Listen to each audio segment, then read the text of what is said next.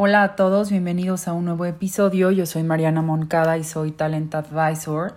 Me dedico a asesorar a personas en su búsqueda y perfil profesional y en LinkedIn tengo una comunidad de más de 10.200 personas que siguen mi contenido y se han acercado a mí para aconsejarlos y asesorarlos en estos temas y este podcast lo hice para tocar justamente temas de vida que tienen que ver con nuestra carrera y éxito profesional.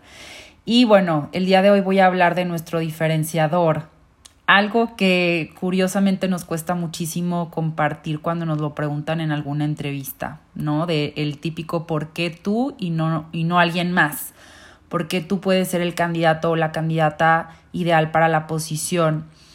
Y considero que muchas veces lo más sencillo es lo más complicado, el poder proyectar y compartir este servicio que ofrecemos, este diferenciador. Pues bueno, es todo un tema.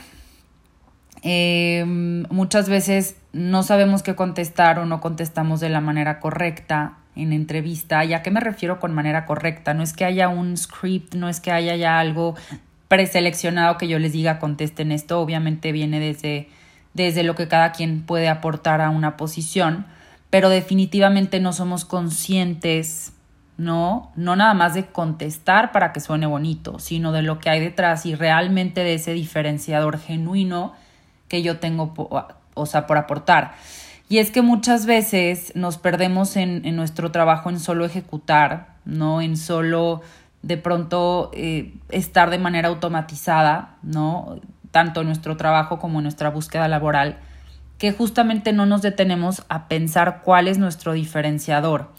Y aquí me gustaría dejarles pues algún tip de cómo pueden eh, ustedes saber saber cuál es ese diferenciador, ¿no?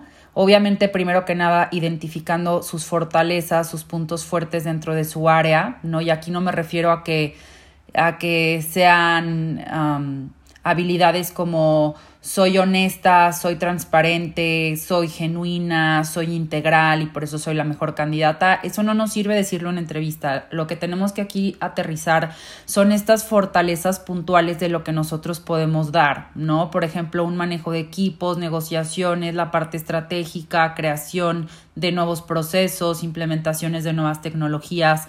A eso me refiero ¿vale? Porque las empresas pues buscan justamente expertos y especialistas que puedan aportar eso y que puedan llevar el alcance de la posición a su máximo potencial, obviamente de acuerdo a las tendencias actuales, a las tendencias globales eh, en diferentes sectores. Entonces, obviamente, identificando ya estas fortalezas e identificando estas ah, tendencias globales, puedo yo encontrar áreas de oportunidad, ¿no? Dentro de lo que yo puedo hacer más eficiente, mejorar o superar dentro de una empresa. Al final yo les he dicho, obviamente no nos vendemos a nosotros porque no somos objetos, pero claro que vendemos el servicio que ofrecemos y tiene que ser muy claro y puntual cuál es, muy visible para la, la empresa y el reclutador.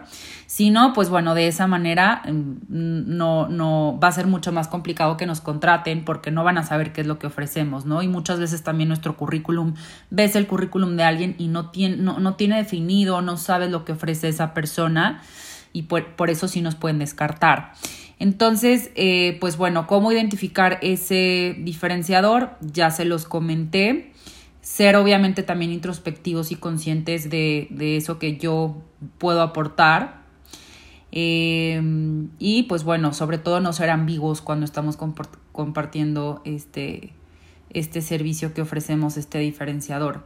Espero que les haya servido muchísimo este episodio. Los veo en uno próximo. Chao.